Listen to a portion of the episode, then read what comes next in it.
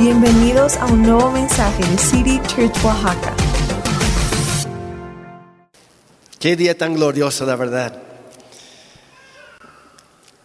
Estamos, como ya mencionamos en el video, estamos tan agradecidos con Dios por experimentar su fidelidad en el pasado.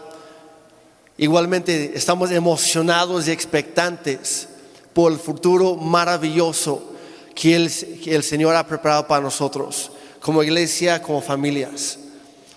Y hoy queremos honrar a mis suegros por tantos años de guiar incansablemente a esta casa, por trabajar y dar de manera sacrificial, de poner el ejemplo con su vida de lo que se enseñaba desde el púlpito.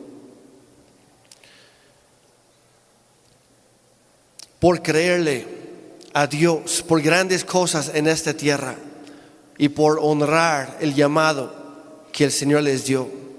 Gracias, don Fidel, gracias, don, don Igui. Se ha dicho que no hay gran victoria sin grandes luchas. Y yo les animo, iglesia, cuando pueden, pasen a preguntarles de algunas de sus experiencias. Porque ellos vieron de todo en estos primeros 52 años aquí en Oaxaca. Han visto muchas luchas, junto con muchos hombres y mujeres, grandes siervos del Señor, han logrado avanzar al reino de Cristo aquí en tierra oaxaqueña, sembrando sus vidas aquí. Muchas de las personas que empezaron con ellos o que aportaron a lo largo de los años, que sirvieron a su lado, ya no están aquí sea porque se nos adelantaron a la presencia de Dios, o porque están sirviendo al Señor ahora en otros lugares, o porque vinieron de otros lugares y regresaron.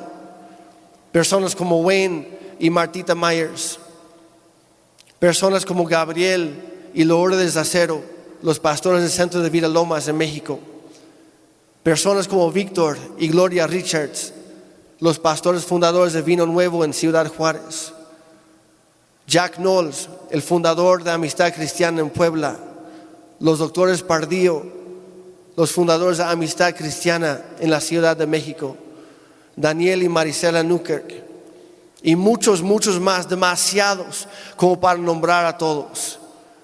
Pero quería mencionar algunos nombres y a lo mejor algunos están pensando, híjole, ni siquiera he escuchado esos nombres. Algunos sí, algunos no. Pero les quería mostrar que el, Evangelio aquí en Oaxaca no ha costado poco. Y hoy estamos disfrutando lo que otros han trabajado. Hoy estamos recogiendo, estamos cosechando lo que otros han sembrado con sus vidas. Y hoy los honramos y les bendecimos. Hoy reconocemos que el esfuerzo durante estos primeros años y décadas no ha sido en vano les hago un recuento muy, muy, un resumen muy rápido. A lo largo de estos años, miles de personas han llegado a conocer a Cristo a través de los desayunos y otros eventos de alcance que iniciaron mis, mis suegros, a través de equipos innumerables que han ministrado en las calles, en las cárceles, en los hospitales y en los hogares. Hemos visto familias y matrimonios que han sido restaurados. Hemos visto a niños, juniors, adolescentes y jóvenes que han sido impactados en campamentos, retiros, en grupos conexión y en Youth Night. Esperaba un... Dios, por, algo dejamos a los chavos aquí en la reunión, ¿verdad? Era su momento, muchachos, era su momento. Hemos visto a personas siendo sanadas de todo tipo de enfermedad, tanto del cuerpo como del alma, como del espíritu. Y nuevamente lo mejor, iglesia, está por venir. Quiero leer nada más un par de pasajes el día de hoy. Isaías 55, del versículo 8 en adelante. El Señor hablando dice, porque mis pensamientos no son los de ustedes, ni sus caminos son los míos, afirme el Señor. Mis caminos y mis pensamientos son más altos que los de ustedes, más altos que los cielos sobre la tierra. Son más sabios, son mejores que los nuestros. Estaba platicando con alguien hace rato y le decía, hace un año no soñábamos esto. Hace, la verdad, este último año y medio para, para nosotros ha sido llenísimo de cambio tras cambio tras cambio y reto tras reto tras reto. Y si Dios nos hubiera mostrado todo el panorama, todo cómo iba a ser desde el principio, seguramente le habríamos dicho que no que por si, por si no lo sabían es por eso que Dios nunca te muestra todo el panorama, porque nadie le entraría a sus planes, pero sus planes, sus pensamientos, sus caminos son mucho más altos que los nuestros. Seguramente si, si Dios les hubiera mostrado todo el panorama a mis suegros hace 52 años, el día antes de salir de su casa en la Ciudad de México, ¿qué creen? Ellos también habrían dicho que no. Pero Dios en su bondad en su gracia y en su sabiduría, nos va mostrando muchas veces solo el siguiente paso a tomar, para no asustarnos. El hermano Mayer siempre dice que si tus sueños no te asustan es porque no son de Dios. Los sueños de Dios tienen que ser tan grandes que nosotros tenemos que ser dependientes de su gracia para realizarlos. Y así es, así es para nosotros. Dios ha sido bueno y sus, sus pensamientos, sus caminos son más altos que los nuestros, porque Él puede ver mucho más lejos que nosotros. Él ya ve el futuro porque ya vio el pasado, el presente y el futuro todo al mismo tiempo. Y luego te colocó a ti, dice la Biblia, que tu vida, cada ser humano, ha sido colocado por Dios sobre la línea de tiempo y dentro de ciertas, ciertos límites o ciertas fronteras para cumplir su voluntad en nuestras vidas. Y podemos confiar en su bondad y en su soberanía porque Él sabe lo que está haciendo. Aun cuando nosotros no lo entendemos, sabemos que Él está obrando a nuestro favor y preparando algo increíble para cada uno de nosotros, iglesia. Seguimos leyendo versículo 10. Dice, así como la lluvia y la nieve descienden del cielo y no vuelven allá sin regar antes la tierra y hacerla fecundar y germinar para que dé semilla al que siembra y pan al que come. Así también la palabra que sale de mi boca, dice el Señor, no volverá a mí vacía, sino que hará lo que yo deseo y cumplirá con mis propósitos. Iglesia, lo que el Señor ha declarado aquí en Oaxaca a través de esta iglesia local y las demás iglesias locales que Él ha puesto, Dios lo que Él ha prometido, Él la va a cumplir. Y a nosotros solamente nos toca ser fieles, ser diligentes, hacer lo que Él nos ha pedido a nosotros, confiando en Él, confiando en su bondad. Y iglesia, si lo hacemos, veremos la gloria de Dios en nuestra tierra oaxaqueña. No solo como antes se ha visto, sino también como nunca se ha visto en esta tierra. Amén. Versículo 12, y no sé por qué, pero desde hace varios días traigo este versículo en mi corazón.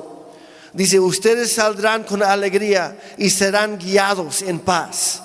A su paso, las montañas y las colinas prorrumpirán en gritos de júbilo y aplaudirán todos los árboles del bosque. En vez de zarzas, crecerán cipreses, mirtos en lugar de ortigas. Esto dará renombre al Señor, será una señal que durará para siempre. Iglesia, lo que el Señor ha iniciado aquí en esta casa es para darle renombre a Él. No, no estamos hoy levantando el nombre de ningún hombre, ninguna mujer, ninguna familia, ni siquiera ningún nombre de una iglesia local. Estamos levantando en alto el nombre de que está por encima de todos los demás nombres. Jesucristo, nuestro único y suficiente Salvador y Señor.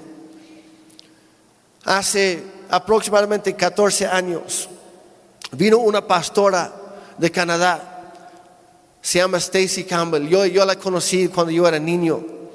Yo asistí varias veces a su iglesia por diferentes eventos, cosas que hacíamos, la, mi iglesia y la suya, este, en conjunto. Pero ella vino aquí a Oaxaca hace años y vino a este lugar, específicamente a este auditorio, cuando todavía había tierra por piso. Con la, plataforma, para que, para que tengan la idea, los escalones para subir la plataforma era ladrillo y varía encima de eso. Y ella venía en tacones, yo me acuerdo Ana y yo viéndola mientras subía, la verdad teníamos miedo de que sus tacones fuera a clavarse en medio de la varilla y que se diera un trancazo aquí subiendo. Gracias a Dios no sucedió. Pero estando en este lugar, antes de empezar a tener reuniones normales, tuvimos algunas reuniones especiales. Y ella estando aquí dio una palabra profética sobre mis suegros y sobre esta casa. Y hoy quiero leer una parte de esa palabra profética para ustedes. Esas son sus palabras, no son las mías.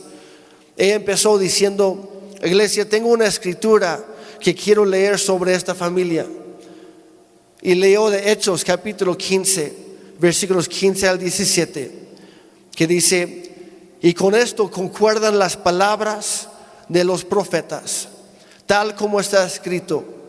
Después de esto volveré volveré y reedificaré el tabernáculo de David que ha caído y reedificaré sus ruinas y lo levantaré de nuevo para que el resto de los hombres, el resto de la humanidad busque al Señor y todos los gentiles que son llamados por mi nombre, palabra del Señor.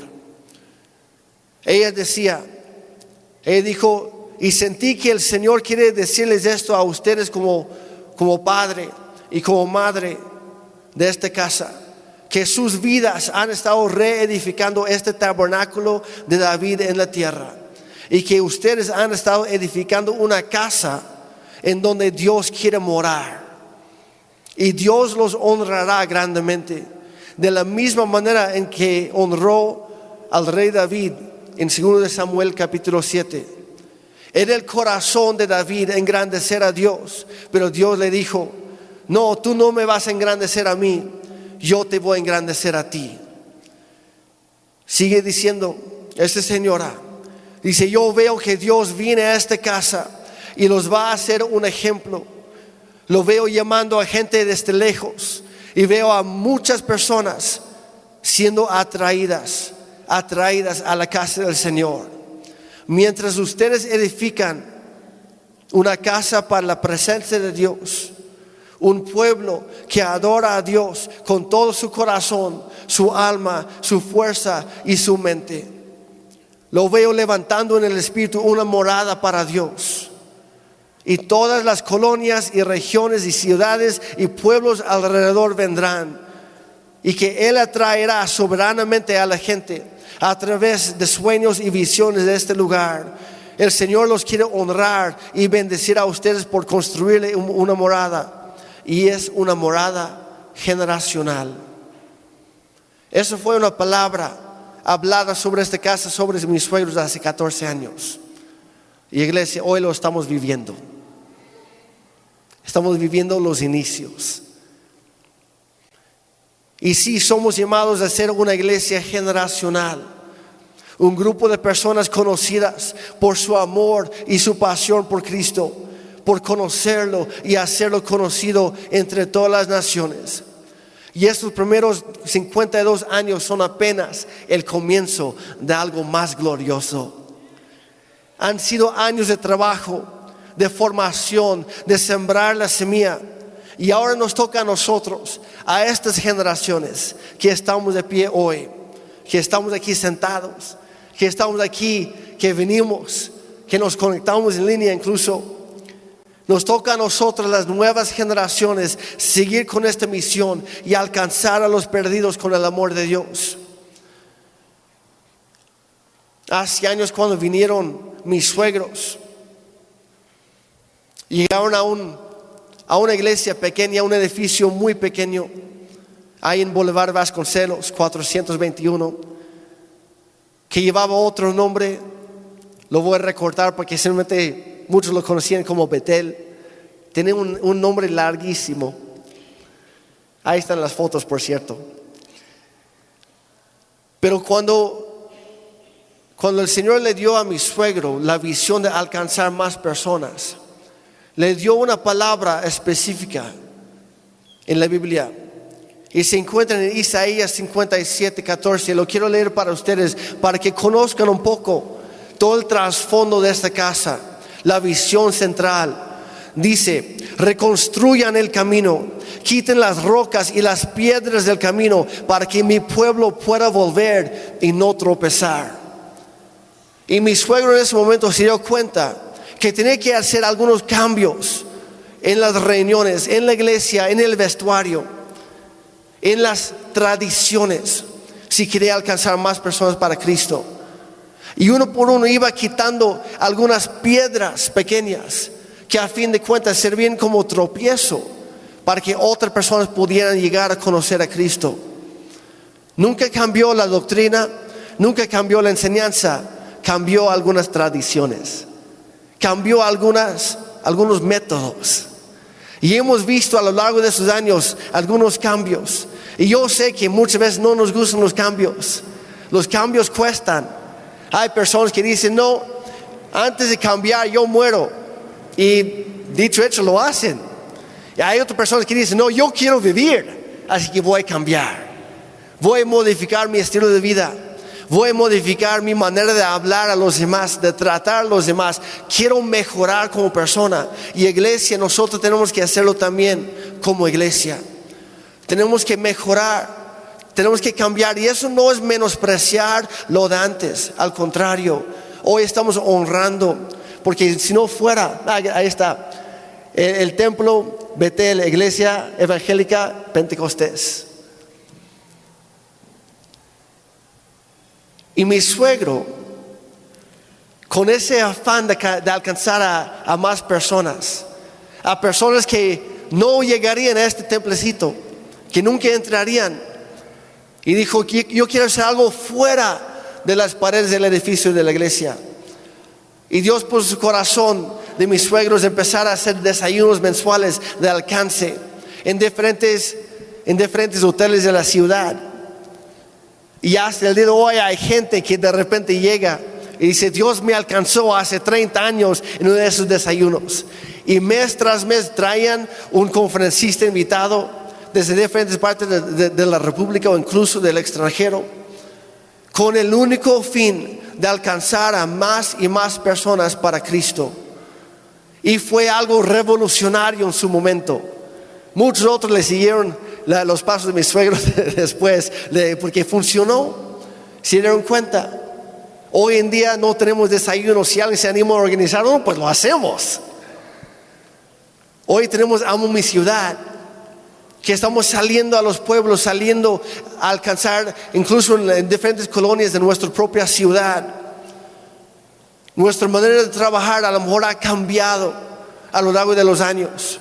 Algo que siempre dice, dice mi esposa, que lleva años dirigiendo la alabanza y Ana, eres una bendición, no solo para mí, sino para todos aquí.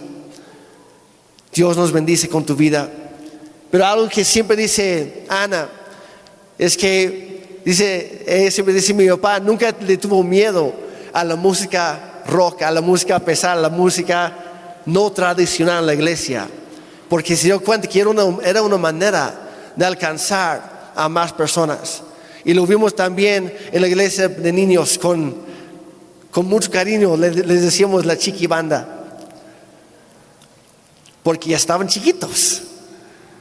Eran los chavos que no apenas estaban aprendiendo y hoy en día son la banda principal.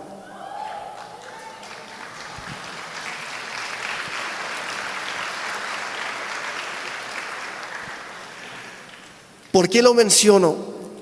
Porque estamos hablando de cosas de la iglesia, pero quiero que entiendan, ustedes son parte de, y lo que hace Dios con su iglesia quiere hacer con tu familia también. Porque también apenas Dios está comenzando contigo y lo mejor está por venir. Pero Dios te va a retar a tomar unos pasos, pasos nuevos, hacer unos ajustes en tu vida, hacer unos cambios con tal de honrar a Él. Y cuando tú lo haces, Él te honrará a ti. Pero esa fue la visión que el Señor les dio a mis suegros hace años. Y hoy, iglesia, estamos retomando esa visión.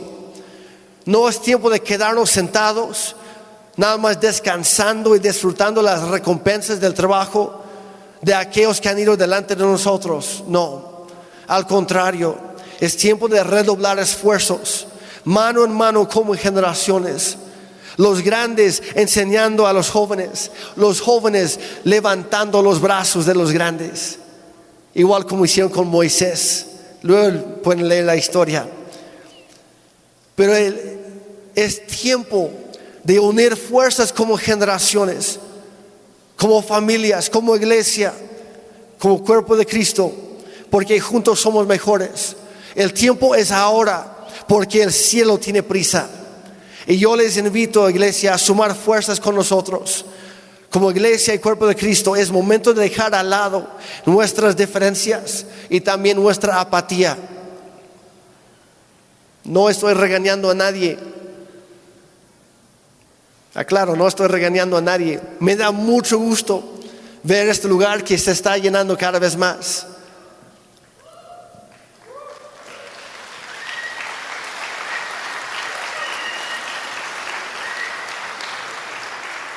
Pero también me da tristeza ver que muchos llegan bastante tarde. Me da tristeza ver que muchos no llegan a la oración y dejan el trabajo pesado para unos pocos. Hay algunos que piensan, no, pues yo llego a la, a la, a la prédica, la palabra es lo bueno. No, con todo respeto a mi persona, la palabra que yo comparto no es lo mejor de, de cada reunión. Porque lo mejor de cada reunión no es lo que tú recibes de parte de Dios, es lo que tú das a Dios. Y hoy estamos hablando de la honra. En el libro de Samuel es un versículo que, que mi suegro dice, repite constantemente. El Señor promete, yo honraré a los que me honran, pero los que me tienen un poco, para mí serán viles, dice en una versión. Yo les reto Sé parte de lo que Dios está haciendo, no como espectador, no como alguien que nada más llega a observar, sino siendo partícipes todos nosotros de lo que Dios está haciendo. ¿Cuánto le entran? Entonces los esperamos en la oración el próximo domingo a las nueve y media. Perfecto. Si no puedes llegar a la oración, pues a las diez en punto. ¿Por qué? Para que no te pierdas de ninguna bendición que Dios tiene para tu vida. Gracias, hermano Carlos. Por si no lo saben, así lo conocen a él en, en todos los pueblos y las misiones, el hermanito Carlos. Para nosotros, pues tiene varios otros nombres, pero bueno, todos con mucho cariño.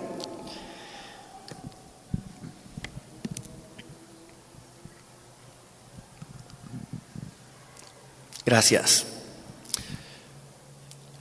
Lo menciono porque a veces tenemos la, perspectiva equivocada acerca de lo que Dios quiere de nosotros o lo que significa ser la iglesia. Y recalco ese, ese verbo, ser, no hacer. Porque la iglesia no es algo que tú haces como parte de tus ocupaciones semanales. La iglesia es quien eres. Dios te salvó no solamente del infierno, del pecado, te salvó para algo, para ser parte de los planes que Él está llevando a cabo aquí en esta tierra.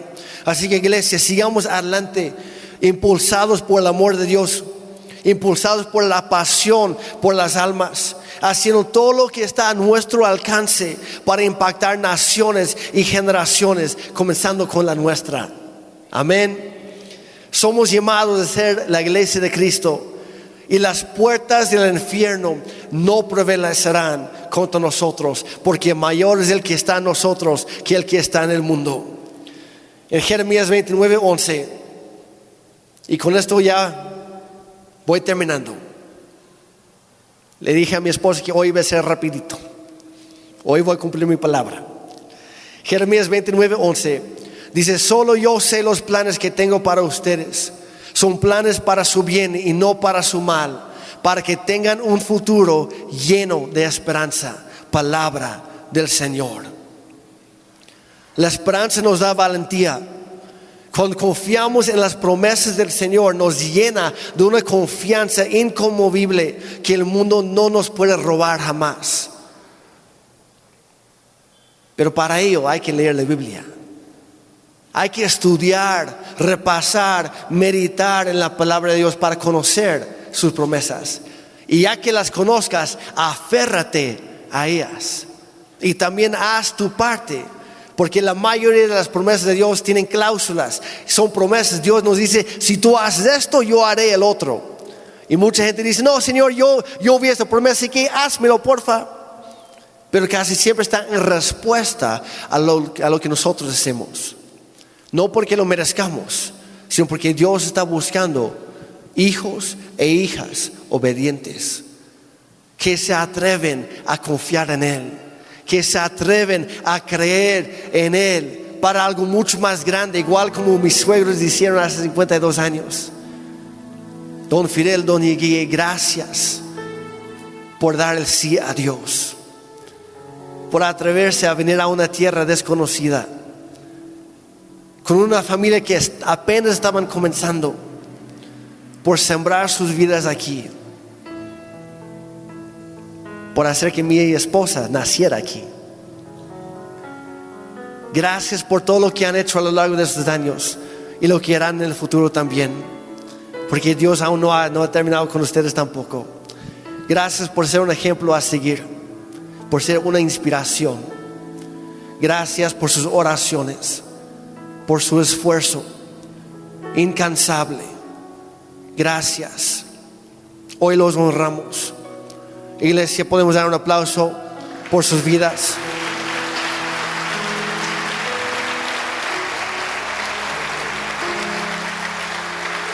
Dios ha sido fiel y apenas está comenzando con nosotros. Ana, ¿quisieras pasar, por favor? Sé que tú habías anotado algunas cosas, no sé si quieres mencionarlas o no.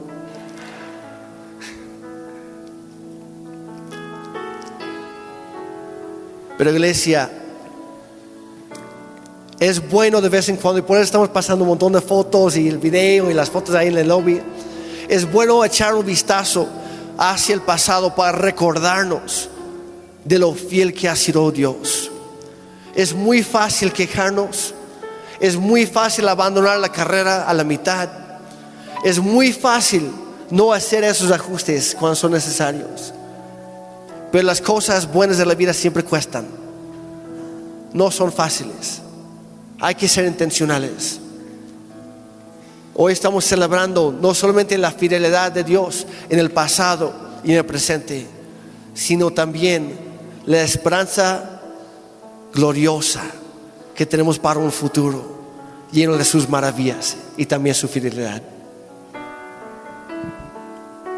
Queríamos pasar estos videos para que ustedes pudieran conocer, obviamente en las fotos que están ahí atrás y en este video no no dice ni un poco de los años y como decía, de las lágrimas, de siendo tan jóvenes viniéndose a una tierra como, como Oaxaca, que el hermano Mayer siempre decía esto, en Guerrero te matan por la espalda, pero en Oaxaca te matan de frente. Y en, estos, en este tiempo que hemos estado trabajando con los pastores de las misiones, oíamos el comentario de uno de estos pastores que decían, en ese árbol, ese que está ahí, es donde querían colgar al pastor Fidel. Y lo único que, quiero, quiero animarte es, así como el pueblo de, de Israel cuando llegó y dio esas siete vueltas sobre Jericó y a la séptima gritó, ellos no se quedaron ahí. Dice que después de entrar a esta tierra, conquistaron 30 tierras más. Y, y lo que yo te quiero animar hoy es que hemos caminado como convivencia, hemos dado esas vueltas y no han sido fáciles. Yo no tengo 52 años, yo estoy más chiquita. Pero hemos vivido como hijos de pastor, hemos visto, hemos escuchado. Yo, yo siempre digo, yo recuerdo y mi mamá dice algo, decía, ¿qué voy a hacer si me hablan y me dicen que a mi esposo lo mataron? ¿A dónde me voy? ¿Qué hago con mis hijos? Y yo recuerdo ver a mi mamá hincada, en la mañana, en la tarde, hincada en su cama, orando y llorando. Y lo único que yo puedo decirte es que el Señor nos ha ayudado. 52 años atrás jamás se habría pensado todo esto. Pero Dios nos ha traído hasta acá. Y el caso es que aquí estamos y hoy quiero yo infundirte ánimo. Que tal vez estás sintiendo que estás dando la última vuelta para que estas barreras, estas cosas que has estado luchando caigan. Y a lo mejor hoy vienes con a lo mejor con muchas dudas y temores. Pero yo te invito a que hoy vengas y seamos testigos de lo que Dios, del poder de Dios. No olvidamos lo que Dios ha hecho, pero quiero decirte que Jericó solo fue la primera tierra conquistada, son los primeros 52 años. Como decían, ellos conquistaron 30 tierras más. Y esta séptima vuelta que acabamos de terminar no es el final de nada. Esta, esta séptima vuelta como iglesia es el inicio de lo que Dios va a empezar a hacer nuevamente sobre esta casa. Una iglesia generacional. Miles. Una iglesia que sabe alabar. Una iglesia que tiene un canto apasionado de esta casa. Y esta señora Stacy Campbell decía, el canto apasionado de esta casa saldrá por toda esta ciudad. Hemos visto a Dios obrar. Hemos visto cómo la iglesia, cómo el reino de Dios se ha extendido. Hemos visto milagros, hemos visto sanidades, hemos visto un avivamiento sobre este estado de Oaxaca. Pero creo que aún lo mejor de Dios está por venir. Y hoy quiero despertarte esa fe en tu corazón, que levantes tu mirada por encima de las, de las batallas que tú estás pasando que has, has peleado. Quiero que tú veas lo que Dios hará y que mires a tus hijos en 10 años y que hoy te levantes conmigo y empieces a pedirle a Dios que te dé esa visión de lo que Dios va a hacer en la vida de tus hijos. Que hoy puedas mirar a tus hijos 10 años adelante y que mires a tus hijos y puedas visionar en el nombre de Jesús el futuro que Dios tiene para tus hijos, el futuro que Dios tiene para tu vida como en la, la profesión que tú te estás moviendo. Dios quiere hacer algo en ti. Dios no quiere que te quedes con la primera victoria. Dios sigue adelante dándonos sus promesas. Y esto es un recordatorio. Estos 52 años son un, recordas, un recordatorio de lo que hemos aprendido a confiar, lo que hemos aprendido a empujar como iglesia, lo que hemos aprendido que a pesar de nuestras fallas, Dios nos ha mirado con gracia. Hemos aprendido a levantar nuestra voz, hemos aprendido a a dejarle al Señor el centro de nuestras vidas. Y ahora lo único que podemos hacer como convivencia cristiana es pedir que llueva su bendición, que llueva su presencia, que llueva su poder, que llueva el avivamiento, que llueva la victoria una vez más sobre esta iglesia. Y yo te invito, ¿por qué no te pones de pie? Y vamos a darle gracias a Dios. Como decía Jeremy, esto se trata de recordar la fidelidad de Dios sobre nuestras vidas. En un video, en unas fotos jamás podríamos hablar de todo, de todo lo que se ha pasado. Pero tú y yo somos el fruto de la fidelidad de Dios. Yo te invito, ¿por qué no levantas tus manos? Y vamos a declarar bendición. Vamos a darle gracias a Dios como convivencia cristiana de Oaxaca. Que la presencia de Dios venga sobre nuestras vidas. Señor, te damos gracias. Porque esos son apenas los 52 años. Yo te doy gracias por la vida de mi papá y de mi mamá. Porque siendo tan jóvenes e inexpertos, aceptaron el reto con todo el temor y el temblor, el poder estar en una tierra donde no era su tierra, que hoy llamamos casa. Señor, gracias por traerlos a esta tierra. Gracias por la valentía que le diste a mi papá para poder ir mucho más allá. Gracias por la fortaleza que le diste a mi mamá de criar cinco hijos fuera de su, de, su familia. Gracias, Señor, por, por los años, la fidelidad. Gracias por el compromiso que hicieron contigo. Te doy gracias, Señor. Yo te invito porque con convivencia cristiana empecemos. Levanta tus manos y vamos a agradecer a Dios Empieza a agradecer a Dios por, por los pastores. Vamos a agradecer a Dios. Vamos a decirle, Señor, gracias. Gracias por lo que tú hiciste en Oaxaca y lo que tú sigues haciendo. Señor, gracias porque generaciones han pasado en este lugar. Este lugar ha sembrado iglesias, ha sido inspiración, no solamente en este estado, sino en toda la República. Hoy bendecimos la vida de mi papá, del pastor Fidel Hernández Morales y de la pastora Guillermina Morales Ugalde. Padre, hoy los bendecimos y te damos gracias. Te damos gracias. Hoy honramos, Señor, ese ministerio. Honramos, Señor, esas lágrimas.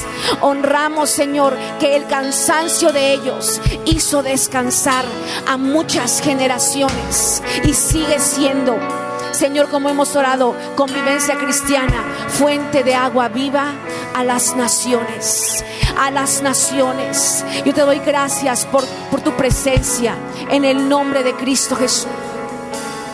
Padre, también te damos gracias por cada familia que está aquí e incluso los que no están. Gracias por aquellas familias, aquellas personas, hombres y mujeres de Dios, que a lo largo de, sus, de, de estos años sembraron su tiempo, su esfuerzo, sus recursos, sus talentos para levantar tu obra aquí en Oaxaca, Señor. Hoy también los honramos a ellos, por las familias que están aquí hoy. Y también te damos gracias por las familias que apenas van a llegar. Padre, pon en nuestro corazón esa pasión por las almas a nivel individual. Señor, empezando con nuestros familiares y conocidos, nuestros amigos y vecinos. Señor, que a través de nuestra vida que puedan ver y conocer tu amor por ellos.